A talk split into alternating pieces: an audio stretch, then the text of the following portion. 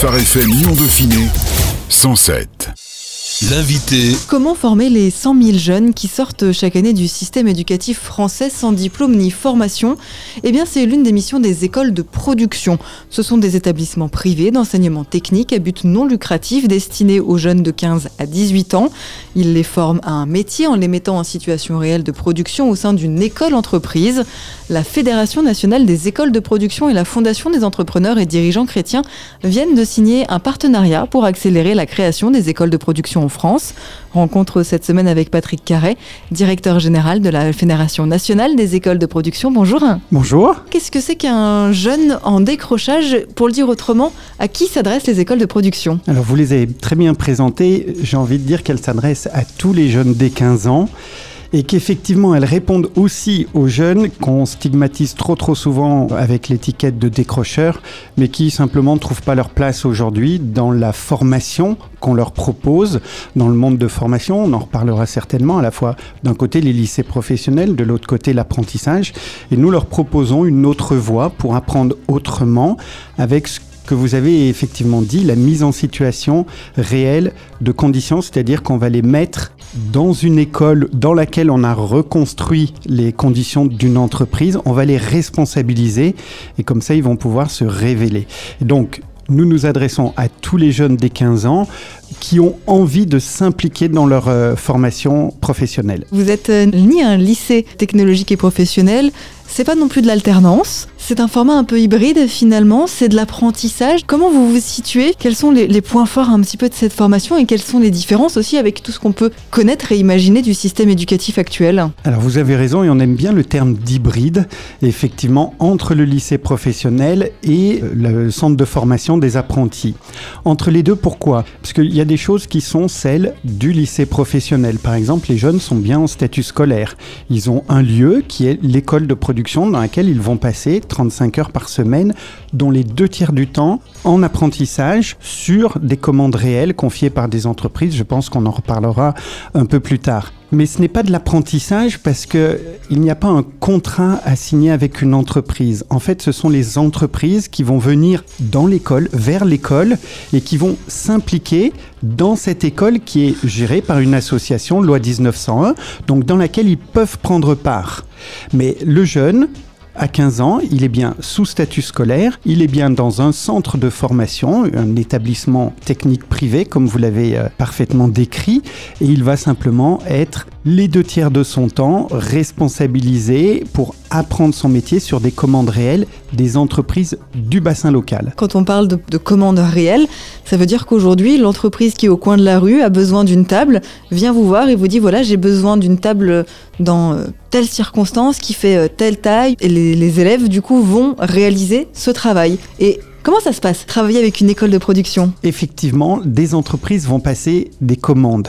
Mais euh, si vous me permettez, je vais remonter un cran avant.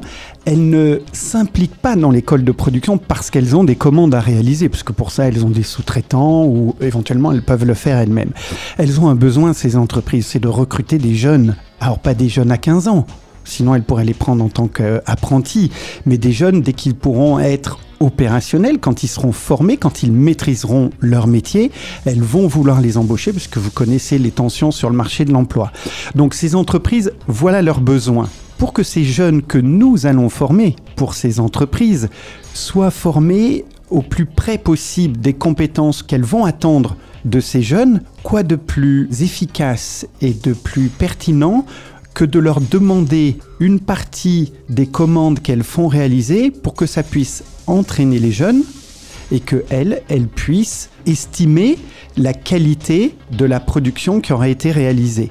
Donc, vous avez parlé d'un cahier des charges. Le cahier des charges que donnent les entreprises, c'est le, cahier des charges du monde professionnel.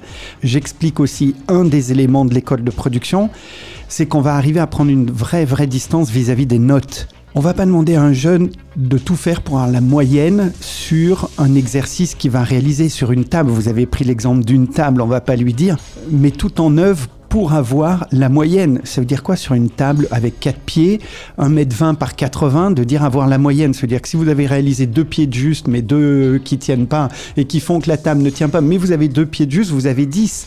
Là, leur objectif, c'est d'avoir 20 sur 20, puisque si le client a passé une commande, il attend le résultat pour lequel il va payer. Donc j'arrive maintenant à ce point-là les entreprises, quand elles passent de la sous-traitance, elles vont l'acheter au prix du marché. Il n'y a pas de concurrence déloyale, on ne fait pas de concurrence vis-à-vis des autres, en sachant que l'école de production n'est pas là pour faire de la vente en premier état, mais bien de se servir de commandes pour que ce soit le matériau pédagogique sur lequel les jeunes vont pouvoir apprendre. Les jeunes étant en statut scolaire, ils ne sont pas rémunérés. Effectivement, on fait le lien avec la production qui, elle, est facturée. Mais comme je vous l'ai dit, c'est pas un but en soi, un objectif, c'est simplement que la qualité qui a été réalisée a un prix et ce prix, l'entreprise va le payer. Cette rentrée financière va contribuer à l'équilibre de l'association. L'association va fonctionner sur des fonds à la fois publics et des fonds privés. Le but premier des entreprises qui travaillent avec euh, les écoles de production, c'est à terme le recrutement. Justement, quels sont les métiers visés par les écoles de production? Les premiers métiers sont ceux de l'industrie. Aujourd'hui, je vais vous en parler, on s'ouvre sur d'autres métiers, mais 80% des écoles de production, il y en a 55 aujourd'hui en France sur l'ensemble du territoire, 80% des écoles ont au moins une filière dans le domaine industriel. Alors le domaine industriel, c'est quoi? C'est l'usinage, pour former des tourneurs, des fraiseurs. C'est la chaudronnerie, également la métallerie assez proche. On va inclure les métiers du bois. On est proche du bâtiment, effectivement, mais on va retrouver la menuiserie, la charpente construction bois, la première transformation du bois. On a une école déjà ouverte et une autre qui va s'ouvrir l'année prochaine qui forme des scieurs, un métier excessivement demandé. Le textile, et puis on peut avoir de l'électricité industrielle y compris une école qui a ouvert ses portes au mois de septembre cette année dans le sud à Marseille, qui est dans les énergies renouvelables et la pose de panneaux photovoltaïques. Deuxième domaine, ça va être le domaine de l'automobile. Quand je dis automobile, c'est pas la construction automobile, ça va être la partie garage, réparation, entretien automobile, avec la première partie de l'entretien, réparer des véhicules, mais également peinture et carrosserie, y compris une école qui a une section poids lourd. Ensuite, nous avons des écoles qui sont dans la partie restauration, soit cuisine, soit service en salle. Des écoles qui sont dans la partie maraîchage et espace vert, donc entretien de tout ce qui est euh, espaces communaux par exemple, ou pour des particuliers qui vont avoir des, des besoins. Pourquoi ces métiers-là spécifiquement? Répondre aux besoins du territoire. Et c'est là où je pense que je peux vous donner un peu l'explication, la vraie raison d'être d'une école de production. Une école de production, c'est une petite structure. Une petite structure qui va former des groupes de jeunes, donc dès 15 ans, donc ils sont très très jeunes. Hein. Et c'est la particularité des, écoles de production. On a beaucoup de dispositifs qui existent, mais qui vont s'occuper des jeunes à partir de 16 ans.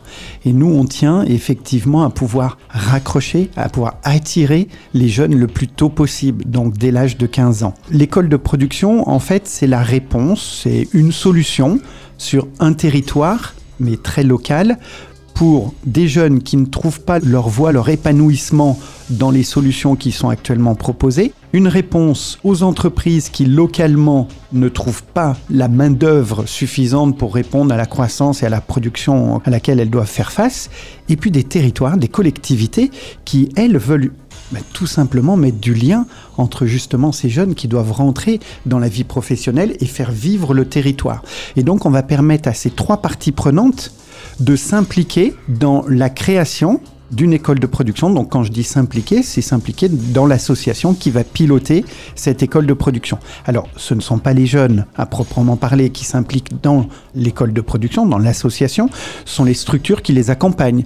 Ça peut être des structures qui gèrent les décrocheurs, mais ça peut être des associations sportives. Quelqu'un qui va gérer les jeunes le mercredi après-midi ou le samedi, il les connaît parfaitement bien et il va être tout à fait conscient que certains jeunes sont tout le temps à l'heure, respectent les règles savent développer des compétences, savent jouer collectif quand il faut jouer collectif. Et puis ils se parlent, ils se confient à leur entraîneur sportif. Ils vont leur dire que ça se passe mal à l'école.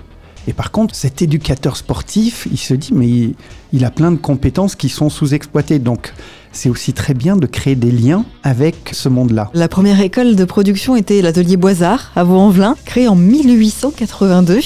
Aujourd'hui, vous le disiez, il y a 55 écoles en France, mais elles sont quand même assez peu connues, alors que les élèves reçoivent 5 à 6 offres d'emploi à l'issue de leur parcours. Donc c'est un parcours qui est très qualitatif, ou en tout cas derrière, les jeunes ont la quasi-certitude de pouvoir atteindre facilement le marché du travail. Comment expliquer cette discrétion finalement des écoles de production? Alors effectivement, je ne vais pas pouvoir remonter jusqu'à 1882, mais elles sont restées très longtemps en région Rhône-Alpes. Et je dis même pas Auvergne-Rhône-Alpes, mais en région Rhône-Alpes, avec un très fort soutien du conseil régional sur Rhône-Alpes. Et elles se sont développées, euh, il y en a eu jusqu'à 8 ou 9 en Rhône-Alpes, avant de commencer un petit peu à essaimer. Aujourd'hui, ce dispositif est identifié et soutenu par des euh, pouvoirs politiques, par des structures, je pense aux régions, puisque maintenant on a toutes les régions qui vont accompagner les écoles de production, l'État qui a reconnu les écoles de production aussi dans la loi et qui nous soutient via une convention pluriannuelle. Mais effectivement, on fait face à un déficit de notoriété parce qu'il faut que les écoles de production puissent apparaître sur tous les supports, sur tous les sites qui permettent de conseiller les jeunes sur leur orientation, notamment après leur troisième. Et pourtant, les écoles de production bénéficient d'un avantage, c'est-à-dire qu'elles peuvent accueillir un jeune en troisième qui réalise son stage de découverte puisque les écoles vous l'avez dit vous-même, sont un peu des écoles entreprises. Elles ont aussi un numéro SIRET. Elles fonctionnent comme une structure qui va être dans le monde économique. Elles sont donc en droit d'accueillir un jeune pendant son stage de troisième. Donc à la fois pour lui faire découvrir ben, une structure qui fonctionne avec une comptabilité, avec des clients, avec des fournisseurs, avec du personnel en interne, et également de lui faire découvrir un domaine d'activité et de formation. Mais oui, certainement notre euh, objectif est aujourd'hui de faire plus connaître du grand public, donc des jeunes, des familles, des prescripteurs, le modèle école de production. Les jeunes intègrent les écoles de production sans sélection. Ils sont souvent décrocheurs ou en échec, on l'a dit tout à l'heure. Pourtant, le taux de réussite aux examens atteint 93%. Comment l'expliquer? Qu'est-ce qui fait que ces jeunes qui étaient en échec ailleurs réussissent? Aujourd'hui en école de production Je pense qu'il y a plusieurs éléments. Je pourrais citer le fait d'avoir des petits groupes. Une classe dans une école de production, c'est entre 10 et 12 élèves, avec un maître professionnel qui va consacrer toute sa semaine, 24 heures en atelier, plus les cours de techno, plus le reste à les encadrer, à ce groupe-là. Il y a aussi quelque chose qui est notre leitmotiv, c'est que tous les jeunes ont des compétences, ont des capacités, il faut les révéler. Si vous êtes dans une classe qui est un petit peu trop nombreuse et que vous manquez d'assurance, vous manquez de confiance en vous, vous n'allez peut-être pas vous exprimer, il est plus facile de rester en retrait et puis vous allez prendre du retard par rapport à tous les autres. Là, on les fait se révéler.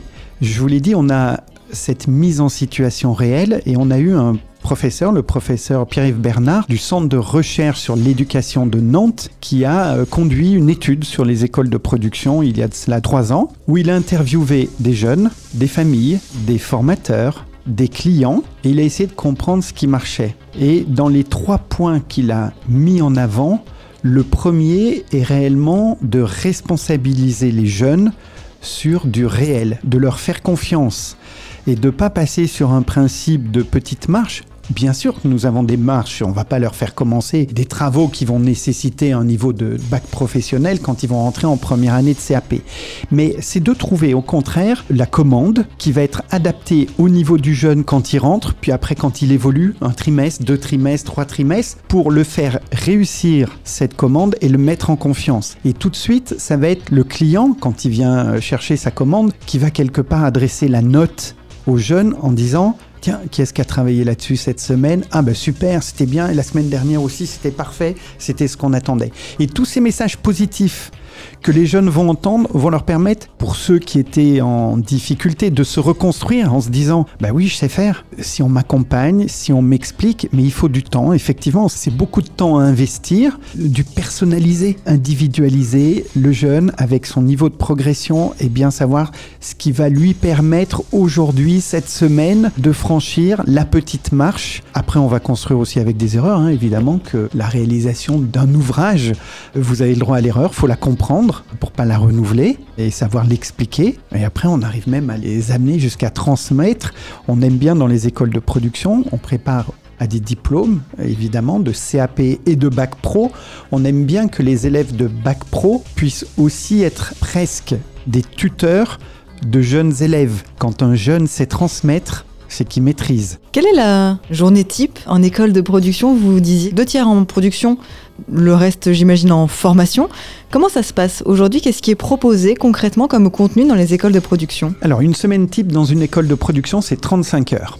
35 heures, c'est le modèle de l'entreprise. Donc les écoles de production sont une intégration un peu progressive au monde professionnel. La semaine de 35 heures, ça va être effectivement les deux tiers du temps en atelier, en situation sur l'apprentissage de leur métier. Donc 24 heures. Ces 24 heures, on ne souhaite pas qu'elles soient concentrées sur les trois premiers jours de la semaine ou les trois derniers jours, puisque euh, nous aussi nous faisons un système d'alternance, mais dans la même semaine.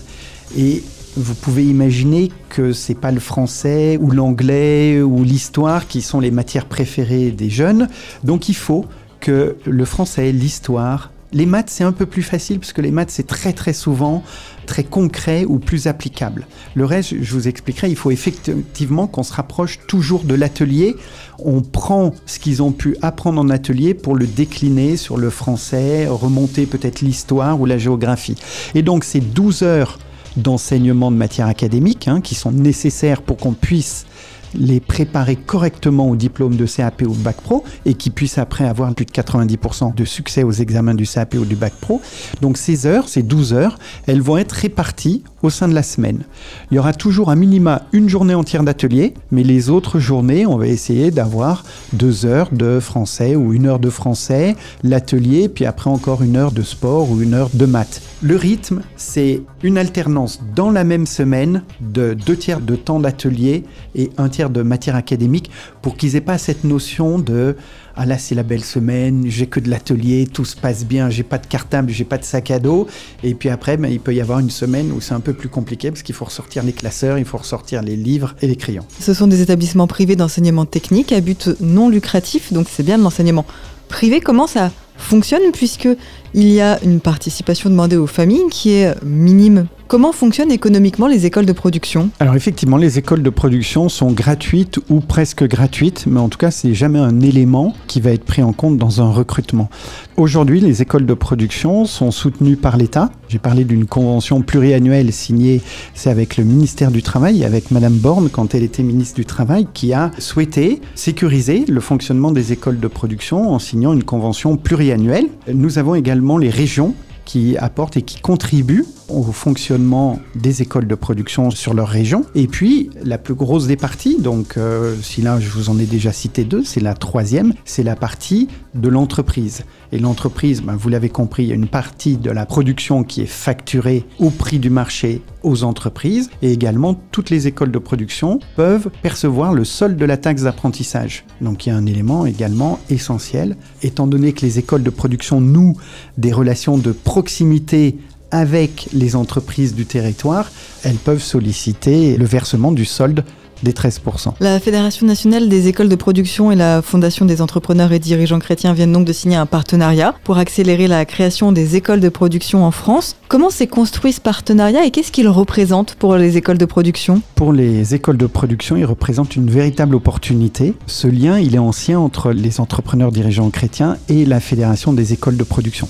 En fait, je devrais dire et les écoles de production, puisque les entrepreneurs dirigeants chrétiens soutiennent déjà depuis un peu plus de 20 ans des écoles de production. Il y en a plus de 14 qui ont été soutenues par les EDC depuis 2000. Mais c'était localement. Et en fait, le rapprochement au niveau national s'est fait assez tardivement en se disant mais toutes ces écoles qu'on soutient sur le territoire parce que ça répond aussi à de l'engagement de personnes engagées dans les entrepreneurs dirigeants chrétiens qui se disaient tiens moi je suis au conseil d'administration d'une école tiens moi aussi etc et en remontant au niveau national on s'est dit qu'il y avait certainement des choses un peu à organiser à projeter. Et donc là effectivement on a cette chance de pouvoir bénéficier de leur rayonnement euh, national pour pouvoir aider le développement. Et vous l'avez compris, il y a l'aspect financier qui est important pour les écoles, puisqu'il faut un parc machine qui corresponde à celui des entreprises dans lesquelles les jeunes vont aller travailler demain. Mais il faut aussi de l'engagement humain. C'est essentiel que des personnes s'engagent dans une action de bénévolat, puisque les écoles sont des associations, donc il y a un conseil d'administration formé de bénévoles. Avoir des entrepreneurs qui ont un vrai sens de l'engagement, du bien commun, etc., qui peuvent s'engager dans soit le lancement, la création d'une école, soit son développement, soit sa pérennité, c'est une véritable opportunité. Comment vous voyez l'avenir, Patrick Carré, aujourd'hui des écoles de, production? On est sur la nouvelle année, c'est le moment propice. Quels sont vos voeux, vos résolutions, vos souhaits pour ces écoles de production et pour ces jeunes? Si je ne parle que de chiffres, mais quand on parle d'avenir des jeunes, on ne peut pas parler que de chiffres, mais je vais quand même commencer par un chiffre. Il y a quatre ans, la Fédération des écoles de production avait imaginé une vision en se disant, il y en avait 23 à l'époque, et en se disant, nous répondons à un besoin, vous l'avez cité, hein, il y a 100 000 jeunes qui décrochent chaque année, et pour autant de l'autre côté, il y a des entreprises qui sont en, manque de main-d'œuvre. Donc on répond à un besoin, on prépare des jeunes, on les forme, on leur propose un diplôme, et à la sortie, effectivement, des écoles qui arrivent à proposer jusqu'à 6 offres d'emploi pour un seul jeune. Mais 23, c'est très peu. À l'époque, ça représentait 800 jeunes qui étaient accueillis dans ces écoles et qui étaient principalement en Auvergne-Rhône-Alpes et en Pays de la Loire. Donc la vision était de se dire, et si il y avait dans une dizaine d'années une école de production à proximité du domicile de tous les jeunes en France? Et donc ce à proximité du domicile s'est transformé au niveau du département, ce qui n'est pas la réalité évidemment, mais c'était une simple projection. Donc la vision était une centaine d'écoles de production en 2028 pour accueillir jusqu'à 4000 jeunes. Et aujourd'hui, nous sommes à 55 écoles, 1500 jeunes qui sont accueillis. Et puis comme c'est en phase de développement, ben, chaque école qui s'ouvre cette année accueillera une deuxième promotion cette année, une troisième promotion. C'est en moyenne 3 à 4 promotions qui sont accueillies dans chacune des écoles. Donc le développement se poursuit. À la fois, mon vœu maintenant, c'est d'avoir peut-être des écoles un peu plus importantes et qui puissent avoir plus de métiers à proposer aux jeunes il faut savoir leur en faire découvrir des métiers, parce que quand j'ai commencé en vous parlant des métiers de l'usinage ou de la chaudronnerie, je suis pas sûr que ce soit des métiers soit qui sont bien représentés, soit qui soient attirants. Et pour autant, ce sont des métiers où il y a des débouchés, c'est pour entrer dans l'industrie, où il y aura effectivement un avenir pour ces jeunes qui peuvent se construire une belle carrière. Donc il y a tous ces métiers à leur faire découvrir, toutes ces filières. Euh, mon vœu serait que les écoles, en restant en taille euh, très euh, humaine, parce qu'on peut imaginer que les jeunes n'iront pas travailler tout de suite, peut-être dans des grands groupes, mais plutôt des PME qui sont le tissu local, que nos écoles puissent proposer plusieurs branches pour avoir plus de mixité. Et je vais faire un autre vœu encore peut-être plus important. Toutes les écoles sont ouvertes évidemment aux garçons et aux filles, puisque tous les métiers sont ouverts aux hommes et aux femmes, mais nous avons encore trop peu de filles dans les écoles, certainement à cause de ces fameuses représentations dont je parlais, de ces métiers, ce qui est une erreur. Hein. On a lancé un, challenge là dans les écoles en disant faites une vidéo en disant pourquoi est-ce qu'une fille est super importante dans mon école et pourquoi est-ce que euh, sans une fille on serait peut-être moins efficace, moins bon dans notre école. Donc pour développer la mixité, ça serait un vœu effectivement pour 2023. Patrick Carra, on rappelle donc que vous êtes le directeur général de la Fédération nationale des écoles de production. Merci beaucoup. Merci à vous de nous permettre de le présenter et que les jeunes qui ont envie d'apprendre autrement mais se regardent sur le, site internet et trouvent euh, l'école qui leur convient. On rappelle le site internet www.école au pluriel-2-production.com. Patrick Carra, merci beaucoup. Phare FM Lyon Dauphiné. 107 107